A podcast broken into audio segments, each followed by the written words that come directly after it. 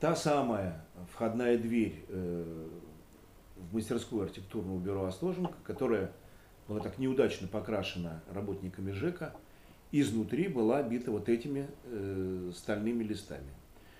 Эти листы кровельной э, жести просто так на двери не могли существовать, они требовали какого-то художественного жеста.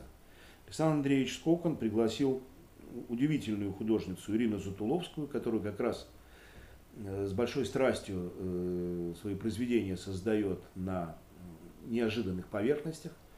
И здесь она создала вот этот свой э, арт-объект. Это одновременно и стихотворение, и графический рисунок, и такое поэтическое послание к зрителям. Здесь стихотворение и изображение Москвы.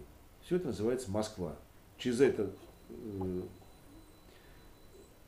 произведение Затуловской мы выходили из бюро, а входили в него через ту самую дверь, которая э, была покрашена работниками ДЭЗа. Слушай, она же, по-моему, тоже... Кровельное железо, которое облицовывало входную дверь в наш второй офис изнутри, было расписано прекрасным художником Ириной Затуловской. Здесь не только рисунок, но и стихи.